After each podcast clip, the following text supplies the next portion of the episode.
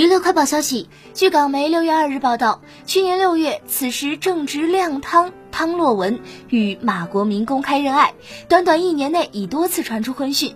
对此，汤洛文无奈表示：“明白大家关心，但我想做对自然的情侣。”但有时传闻大家听到厌，因为同样的传闻传几次，回答都是一样的。